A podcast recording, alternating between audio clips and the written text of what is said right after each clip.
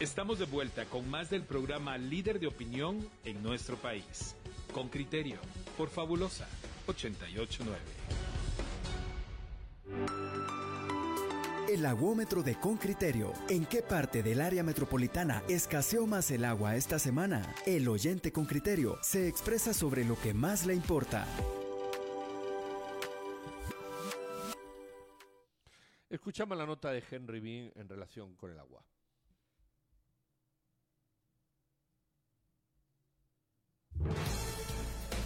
El informe de Henry Bean, reportero con criterio. Unas 60 familias de la colonia Proyecto Santa Faz, zona 6 de Chinautla, están al borde de la crisis por el agua, enemistades, golpes e impacto en sus carteras. Sí, se han peleado, se han agarrado las personas, más que las mujeres, ¿verdad? Del pelo. Es que las mismas personas se pelean, han llegado hasta golpearse por el agua. La voz que escuchamos es la de Mari Sánchez, de 40 años, comerciante y vecina del lugar. En su casa viven 10 personas, entre ellos cuatro niños. El suplicio y desvelo por el agua empezaron hace 8 años y cada año la situación se agrava, en particular cuando empieza diciembre. De diciembre a mayo no hay agua. Y si cae, caerá una vez, cae al mes o no cae nada caen gotitas o llenamos un bañito, pero de mayo para, estoy hablando a mediados de mayo para acá, cae agua, no le voy a decir que bastante, así exagerado, pero sí cae como para mantenerse uno cada semana. Entonces la ponen cada ocho días. ¿Cada ocho días? En esta temporada, pero ya ahorita en diciembre ya la empiezan a quitar. Ya cae cada 15, cuál hasta el 15 de diciembre, de ahí a, tal vez en enero cae una vez y ya no más. Ante la escasez, su familia instaló dos tinacos con capacidad para almacenar 22 toneles, pero sus vecinos no vieron bien la instalación. Entonces se molestan y hicieron comentarios de que por qué teníamos tinaco, que si podían hacer algo para que los fueran a quitar, pero como eso está dentro de donde vive, no pueden hacer.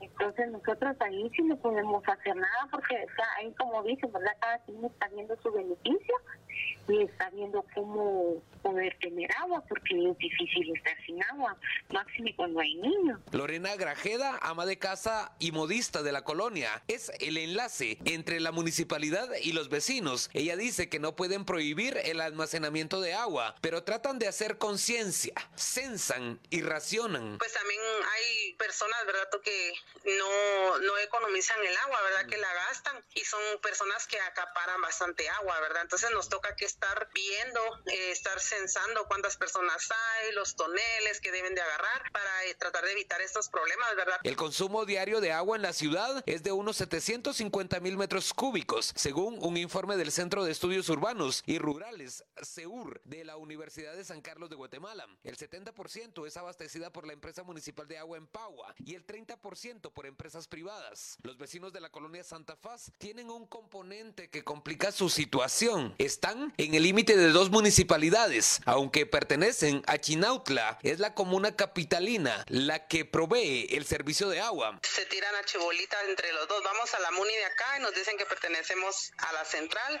Vamos a la central y nos dicen que pertenecemos acá, pero debido a que tenemos un contrato con Empagua es que ellos han tratado la manera de, de ver cómo nos apoyan, ¿verdad? Mandándonos pipas, porque eh, prácticamente nosotros recibimos agua solamente tres meses al año. Aunque el agua llegue en pipas, no es constante. Eh, hay veces que nos la mandan semanal y hay veces que nos dicen que no hay presupuesto, que debemos esperar y han pasado hasta 15, 20 días y no nos, no nos mandan agua. Entonces nos toca que comprar y aparte pagar los recibos de Empagua. Con criterio escribió y llamó a Elizabeth del Cid Medrano, alcaldesa de Chinautla, y a Carlos Flores, subgerente de Empagua, pero no respondieron. En una entrevista con Guatevisión en marzo de 2019, Flores reconoció la situación de esta colonia. Eh, estamos hablando del área más lejana de la, de la red. Como tenemos un déficit de producción, no es posible darle a todos todo el tiempo.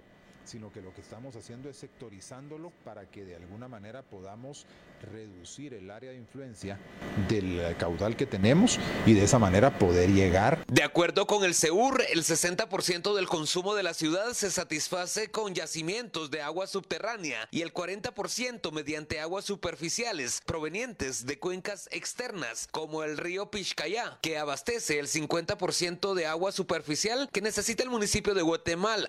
De acuerdo con el SEUR, la escasez de agua afecta a 4 de cada 10 personas y las áreas con mayor incidencia son zona 21, 12, 7, 6 y 18. Henry Bean, Radio con Criterio. Muy bien, vamos a hablar con Lorena Grajeda, que es vecina afectada de Santa Faz, en la zona 6. Lorena, buenos días, ¿qué tal? Buenos días. Bueno, cuéntenos cuál es la situación del día a día donde usted vive. Sí, fíjese que nosotros, eh, corroborando algunos datos ahí, ¿verdad? Nosotros somos alrededor de 400 personas las que estamos siendo afectadas por este problema del agua. Y nosotros nos hemos abocado muchas veces a la municipalidad, ¿verdad? Quien nos pone como representante al señor Carlos Flores, quien siempre tiene la excusa de que ellos racionan el agua, pero nosotros en varias ocasiones les hemos dicho, ¿verdad? Que racionan el agua con la gente de escasos recursos porque pues usted no va a ir a ver a la zona 15, a la zona 10, que por allá todas esos residenciales falte el agua, ¿verdad? Simplemente lo hacen con la gente que no tiene cómo eh, defenderse, ¿verdad? Que en este caso seríamos nosotros, ¿verdad? Lorena, eh, yo, yo noté con atención que es usted el enlace, ¿verdad?, e, entre los vecinos y la municipalidad de, de, Guatemala o la de Chinautla y que uno de los problemas que han enfrentado es encontrarse en ese limbo. Ni una ni la otra municipalidad eh, reconoce que el problema es de su jurisdicción. Eh, ¿qué, ¿Qué salida les ha quedado cuando encuentran la negativa de ambas municipalidades? ¿Hacia dónde recurren? Eh, pues fíjate que cuando hemos asistido a la municipalidad de Chinautla, pues la alcaldesa dice que ella no puede ayudarnos media vez nosotros tengamos un contrato con Empagua. Ella en varias ocasiones pues nos ha ofrecido poner agua eh, para las personas que estamos siendo afectadas, ¿verdad? Que como te repito, somos alrededor de 400 personas, pero ella quiere utilizar la tubería que ya está puesta de Empagua. Entonces, automáticamente ahí ella nos haría cortar el, el servicio de Empagua, pero nosotras no queremos porque eh, pues el servicio de Empagua es agua potable, ¿verdad? Mientras que el agua que la municipalidad está dando, pues eh, no creo que sea 100% potable, ¿verdad? Ya que no se puede ingerir, ¿verdad? Para cocinar como es lo que nosotros hacemos. En el caso de Empagua, lo que hace don Carlos Flores, pues es de, inmediatamente proporcionarnos las pipas, ¿verdad? Porque yo en varias ocasiones yo le he hecho ver a él de que sí, efectivamente nosotros pertenecemos a la jurisdicción de Chinautla, pero nosotros tenemos un contrato con Empagua, ¿verdad? Un servicio que se ha adquirido, que hemos pagado y que por lo tanto pues él tiene que responder eh, ante la necesidad que tenemos. ¿Cuánto pagan estas familias? 400 familias afectadas. ¿Cuánto le pagan a Empagua por el servicio de agua potable mensualmente? Cada familia, un promedio. Viene variando. Fíjate que hay, hay muy pocas personas que pagan 75 porque es donde hay pocas personas, ¿verdad? Pero hay familias que en su mayoría, ¿verdad? Como la colonia ya tiene 30 años, ya tienen hijas casadas, ¿verdad? Por lo tanto, la familia se multiplica. Hay personas que han pagado entre 500, 600, 800 quetzales del servicio, ¿verdad? Que no prestan. El agua no llega. Pero cuando les mandan las pipas, tú tienes que pagar por el agua que te llevan las pipas o en Pagua reconoce su falla y no les cobra a ustedes por enviarles pipas. No, no nos cobran, no tiene ningún costo. Lo único es de que eh, por ejemplo, yo le hacía ver a don Carlos Flores, ¿verdad? Que él tiene que ya tener conciencia del problema que tenemos y tener el presupuesto ya listo en enero cuando nosotros necesitamos que él empiece a mandar las pipas. Más sin embargo, nos hacen esperar hasta dos meses para que ellos puedan hacer el desembolso para las pipas. Lorena, quiero entender, ¿las casas tienen contador de agua o, cómo se da el, el cobro? Porque si hay un contador de agua, es el contador el que marca el consumo. Entonces, quien paga 500 es porque consume 500 y quien paga 70 porque consume 70. Eh, ¿Hay un contador específico del agua o, cómo es el sistema? Sí, correcto. Nosotros tenemos un, un contador. Lo que pasa es de que cuando nosotros hemos, nos hemos acercado a Empagua para que nos pongan solución, porque es injusto pagar un recibo de 500, de 600 por un servicio no llegado, no prestado, pues nosotros hemos hablado con don Carlos Flores y la respuesta de él es, eh, miren, es que fíjense que el sistema es el que lo, lo, lo coloca. Por ejemplo, nosotros recibimos agua el último mes normalmente en octubre, ¿verdad? Entonces, a la persona que, no, que los tres meses le sale 500, su contador queda marcando 500. Entonces, el sistema automáticamente le cobra esos 500 aunque el servicio no esté prestado, porque es el sistema quien lo pone. Pero no, no, no hacen una lectura, esa es mi pregunta, no se hace una lectura del contador mensual o cada dos meses para determinar cuánto marca o, o, o si no, no entendería cómo se cobra si no se marca. Eh, la luz uno va y dice tanto, hace la diferencia y eso es lo que se paga. No es así en el agua. Bien, efectivamente ellos pasan aunque el servicio no se ha prestado. Lo que se ha suscitado en esta colonia en algunos lugares es que cuando el, la persona que viene a leer el contador, las, las personas salen, ¿verdad? Y empiezan a, reclamarle a la persona que viene leyendo el contador. Entonces ellos pasan el informe a que una persona alegó y entonces ya no leen ninguno y automáticamente el sistema nos viene tirando la lectura anterior. Sí, digamos que no los dejan entrar, no pueden leer y cobran el anterior. Esa es un poco la historia. Eh, poder, sí, es lo que normalmente dicen que no los dejamos entrar, pero mi persona en muchas ocasiones se ha dado la tarea de acompañar a las personas que leen el contador de casa en casa.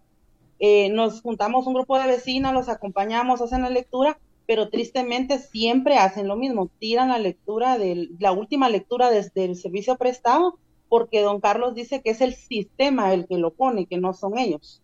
Lorena, no, nosotros intentamos hablar con, con Empagua, desafortunadamente se cierran frente a los medios, pero nos gustaría mucho obtener respuestas sobre, por ejemplo, a qué empresas les compran esa agua, a cuánto se las compran, de quién son esas empresas y poder investigar exactamente esa clase de, de puntos. ¿Por qué resulta más barato o, más conveniente para Empagua comprar esa agua a, proveedores particulares que, por ejemplo, promover un gran trasvase, le digo yo, de agua o quiere decir acarrear agua o hacer un, acueducto que traiga agua desde, desde alguna región del país, por ejemplo, la, la, región que desemboca hacia el Golfo de México, en donde hay mucha agua y se podría traer hacia, hacia el área metropolitana, pero no nos contestan esa clase de, cosas y, y, y, necesitamos que, que lo hagan para poderle surtir a todos ustedes. ¿Por qué tendrían ustedes que vivir con esta escasez? Nos dice usted que a partir de diciembre empieza a escasear el agua, pero que no es sino hasta finales de enero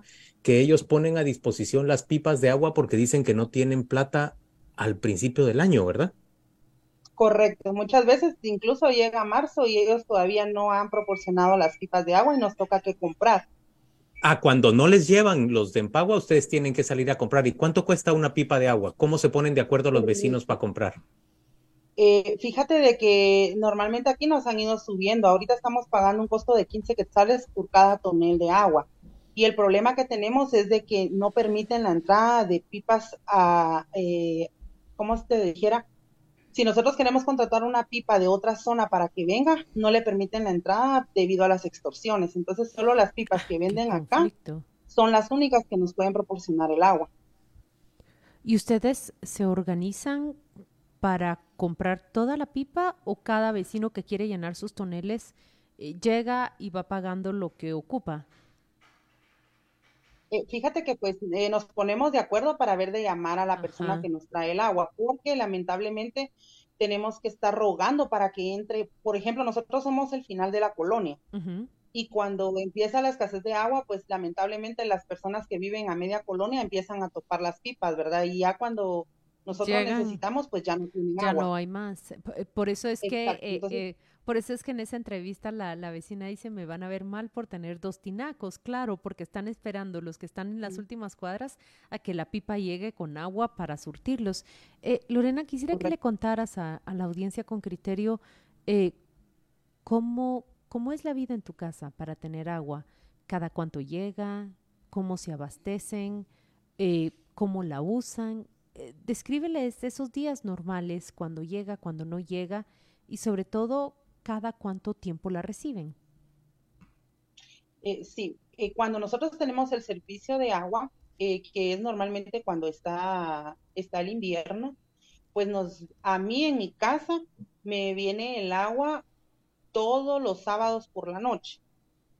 En. Solo los sábados por la noche, solo el sábado en la noche. ¿Cuántas horas? ¿A qué hora llega? ¿A qué hora llega? Eh, por ejemplo, ahorita que está el invierno, pues que recientemente está terminando, pues viene a las 8 de la noche. Ajá. Y se va otro día a las 5 de la mañana. Ajá. Y es cuando aprovechas para eh, llenar, ¿qué, qué, haces en esas horas? Bueno, pues nosotros nos toca desvelarnos, eh, toca llenar, por ejemplo, en mi casa yo lleno 8 toneles para poder tener suficiente agua en el transcurso de la semana y pues que puedan ducharse mi familia, lavar trastes, eh, lavar ropa, eh, el agua del sanitario. Eh, para serte honesta, pues son los únicos tres, cuatro meses que no reciclo el agua, porque realmente es cansado para nosotros todo el año tener que reciclar el agua. Esos cuatro meses de invierno no reciclas el agua, pero luego llega la época seca ¿Qué pasa allí? Bueno, cuando llega la época seca, el agua viene perdiendo gradualmente su, llegada a las casas, ¿verdad? Nosotros podría, para darte una idea, podría decirte que somos un cuadrado, ¿verdad? Y entonces el agua viene escaseando en forma triangular. Entonces, em, empieza que primero dos casas, tres casas, cuatro casas, hasta llegar a la casa final, que ya no llega el agua. Entonces, cuando es época seca, a nosotros definitivamente el agua ya no, ya no nos llega. A veces viene una vez al mes y otras veces pasan dos y tres meses sin que venga el agua, ni una sola vez. Entonces, del agua que se compra en la pipa o del agua que traen Pagua, nos toca a nosotros, eh, por ejemplo, yo no tengo lavadora. A mí me toca echar el agua en, la ropa en remojo, la exprimo, la lavo eh, la restreo con esa misma agua, luego la meto en un bote de agua limpia, luego la meto en un bote de agua con suavitel y automáticamente me salen casi tres botes de agua para el sanitario. Claro, la vuelves a pues, utilizar en el, sanitario. Correcto. Entonces el, el, agua, pues lamentablemente en el, en el sanitario, pues empieza a oler a desagüe, ¿verdad? Porque es agua con jabón, agua sucia. Cuando baño a, a, a mi hija, la pequeña que tiene ocho años, me toca bañarla dentro de un baño y esa agua pues la guardo también para el sanitario.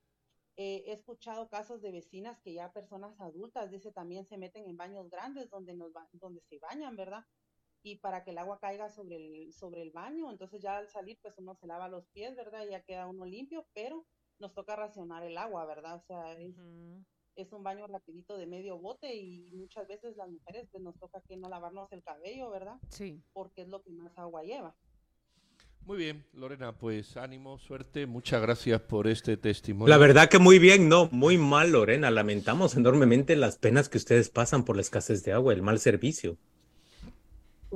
de verdad que, que, esa descripción de cómo, cómo se bañan las mujeres, cómo se tienen que bañar las personas que viven en su casa, me, me ha impactado, Lorena, y la hemos colocado en los micrófonos porque queremos que la, la audiencia, la comunidad de este programa, conozca que la problemática del agua es real. Oyente con criterio, si usted cree que, que la zona 6, eh, que los proyectos Santa Faz están lejos de nuestra realidad, escucha a los expertos que hemos entrevistado. Eh, es una crisis hacia el futuro, una crisis que viviremos todos. Muchas gracias a Lorena Grajeda por habernos eh, atendido. Esperamos que exponer estos, estos problemas, estas condiciones en las que ustedes viven en un programa como con criterio, por lo menos ayude a, hacer conciencia en su comunidad y alguna presión sobre las autoridades. no, es posible que no puedan responder ni resolver su problema. Feliz día, Lorena. Muchas gracias. Gracias, igualmente. Desde Mario Zurdia, la ciudad del futuro, cuídala, porque es tu hogar, según tú, Muni está jodidos, pero para diciembre no saben usar los patines y andan en la plaza patinando. El Chapín es responsable de lo que pasa. Esos corruptos son esos corruptos. El impacto de la desatención y aplicación del enfoque de género en política pública, en, en este caso desabastecimiento de agua, es crítico para las mujeres que somos quienes buscamos agua para consumo y uso. En pago históricamente es una vergüenza.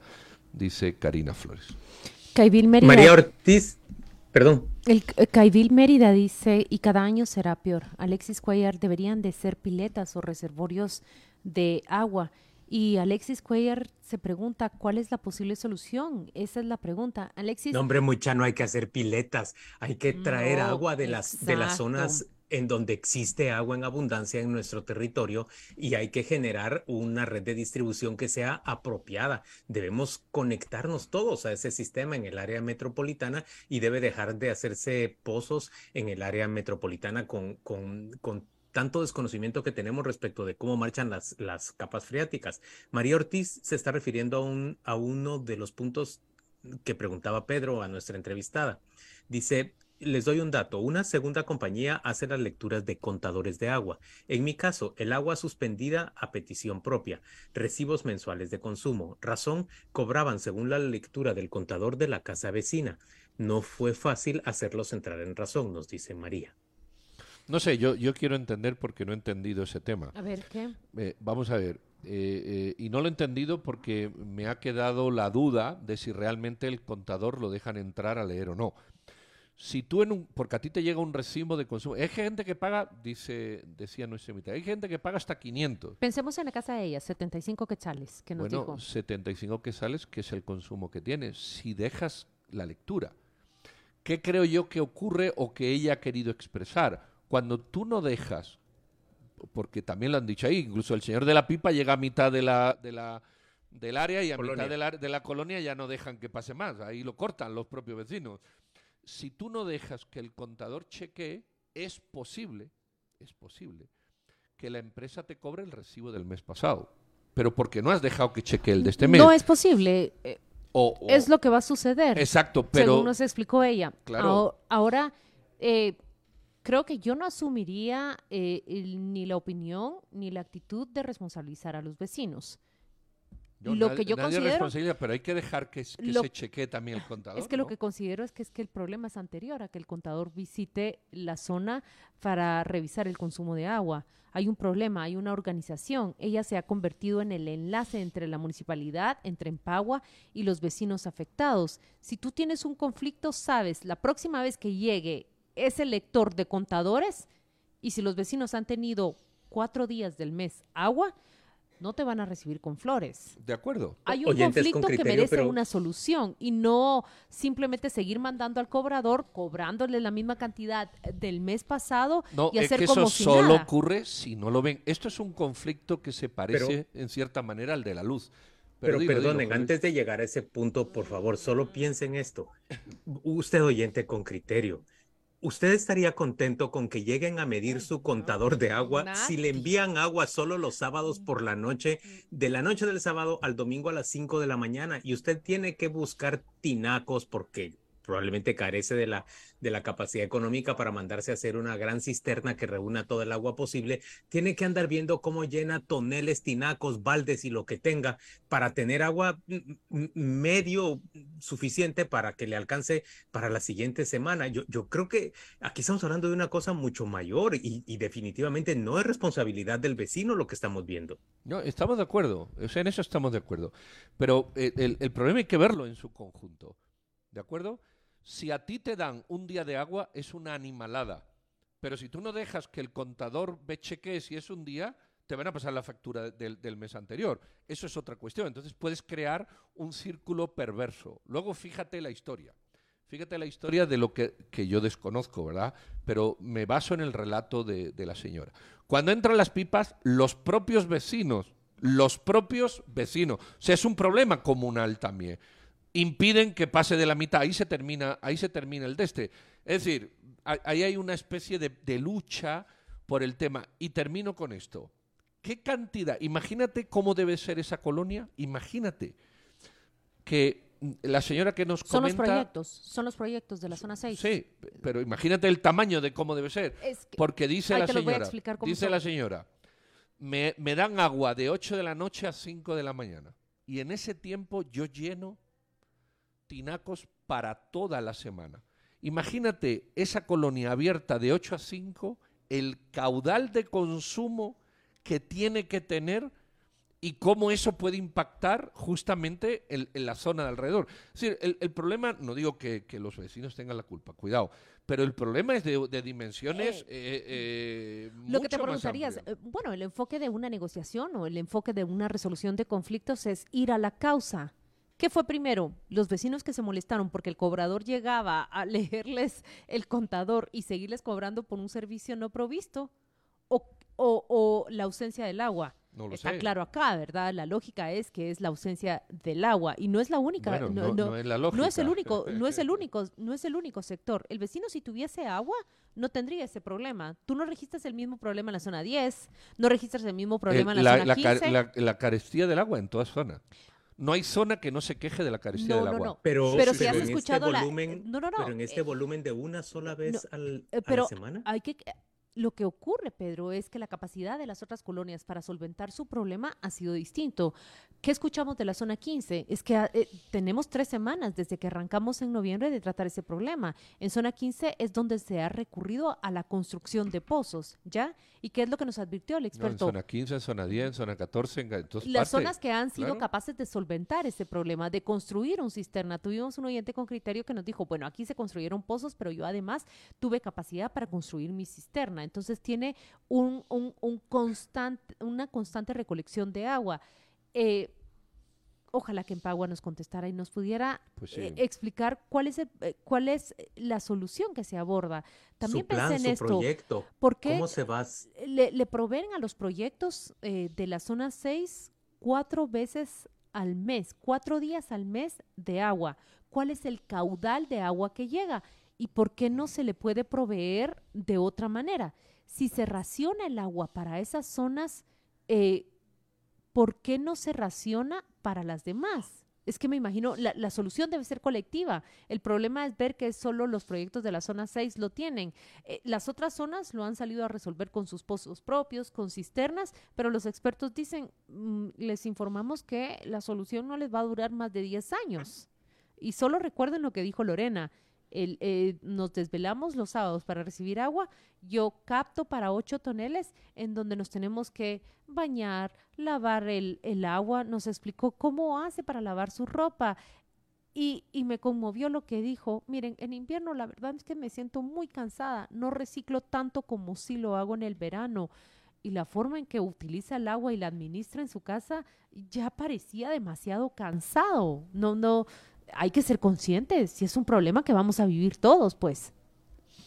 Muy bien, pues eh, ese es un problema que vamos a vivir todos. 30 años haciéndolo así y ahora, eh, y ahora eh, yo ya te digo que tengo experiencia con esto del agua en el condominio. La gente no quiere pagar agua porque se les vendieron los derechos de 60 mil litros y nadie quiere pagar agua. Igual que nadie quiere pagar luz, porque para eso está el Estado para que paguen la luz y el agua. Y cuando se da uno cuenta de lo que cuesta el servicio y de cómo hay que cambiar las condiciones para que el servicio sea más eficiente y cueste más y cueste menos, ¿verdad? Como las basuras. ¿Quién paga recogida de basura? Nadie, si esto lo tiene que hacer la MUNI, lo tiene que hacer la MUNI. No se paga agua, no se paga luz. Bueno, no, se paga, no. hay resistencia. Esa es una excusa, perdón, esa es una excusa. Perdón, hay resistencia, hay resistencia. Perdón, esa es la excusa que no, no es la escasez, Juan Luis, es la, resistencia. Ah, sí, sí. Esa es la excusa que utilizan las autoridades. no, no. El problema, ¿cuál fue el problema primero? ¿Cuál fue el problema primero? Eso es lo que nos tenemos que Que tú tenías derecho a 60 mil litros de agua porque así te lo vendieron en el proyecto. Ese fue el primer problema. Y cada vecino tiene derecho a despilfarrar 60 mil litros en muchos proyectos porque así los vendieron. Oyentes, les pido a ustedes que piensen ¿Cuánto puede esta señora despilfarrar si recibe el agua del sábado en la noche al domingo en la madrugada? ¿De qué es culpable ella? Le cobran 75 quetzales por recibir agua escasamente una noche a la semana durante la temporada de lluvias.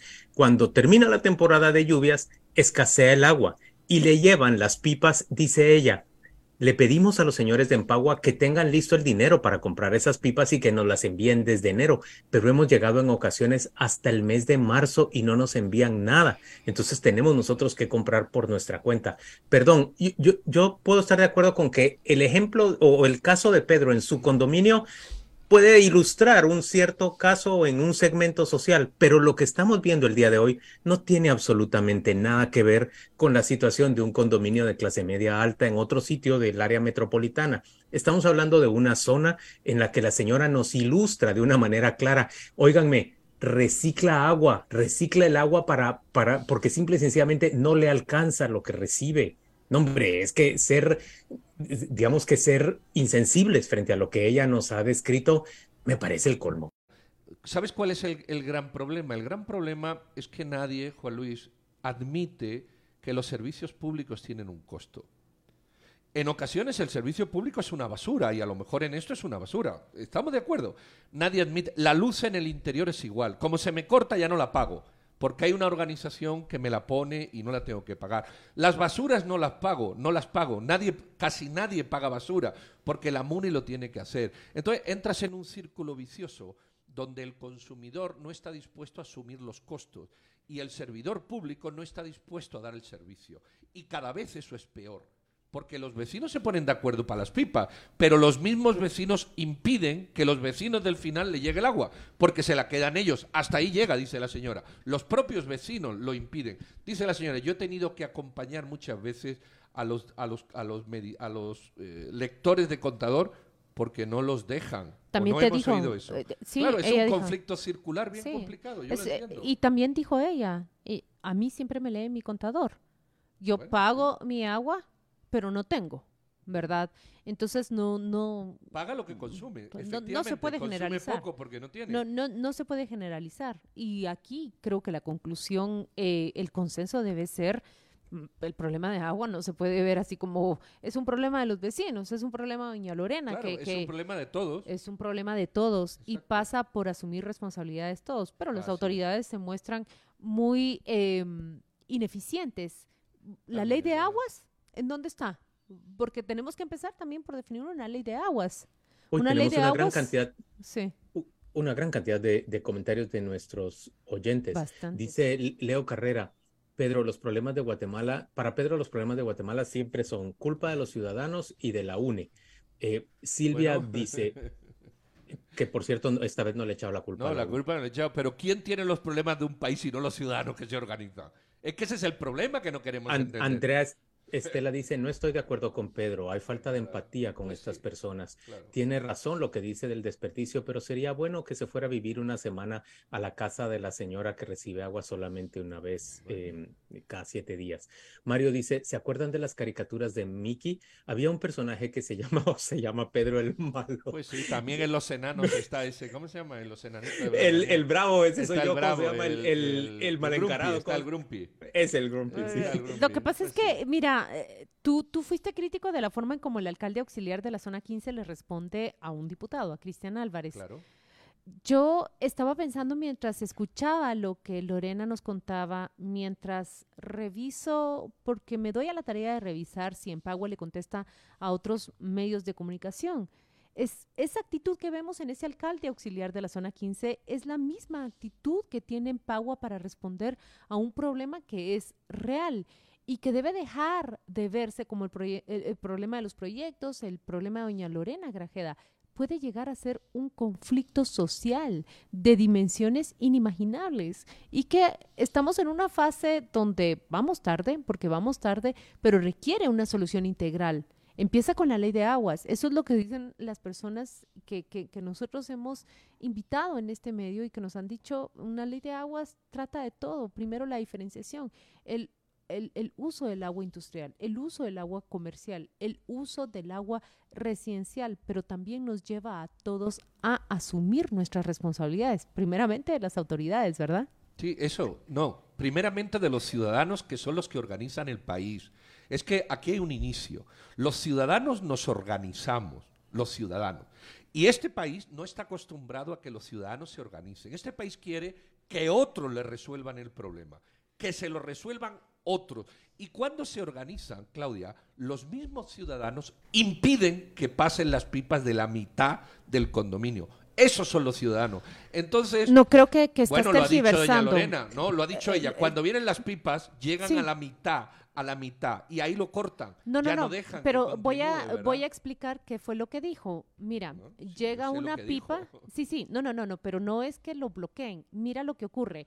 Llega la pipa llena, sale Pedro Trujillo y dice, ay, no, necesito cuatro o cinco toneles. Llena sus cinco toneles. Claro. Sale Gabriela Mancía y dice, yo necesito ocho. Pero Claudia Méndez Arriaza, que está en la última cuadra, ella, cuando la pipa llega. llega, solo puede llenar dos. O no ninguno, es que lo ninguno. bloqueen, no es que lo bloqueen. No, es que se lo consumen antes. Eh, exactamente. Claro, como Entonces, quieras. es un problema, es un problema distinto.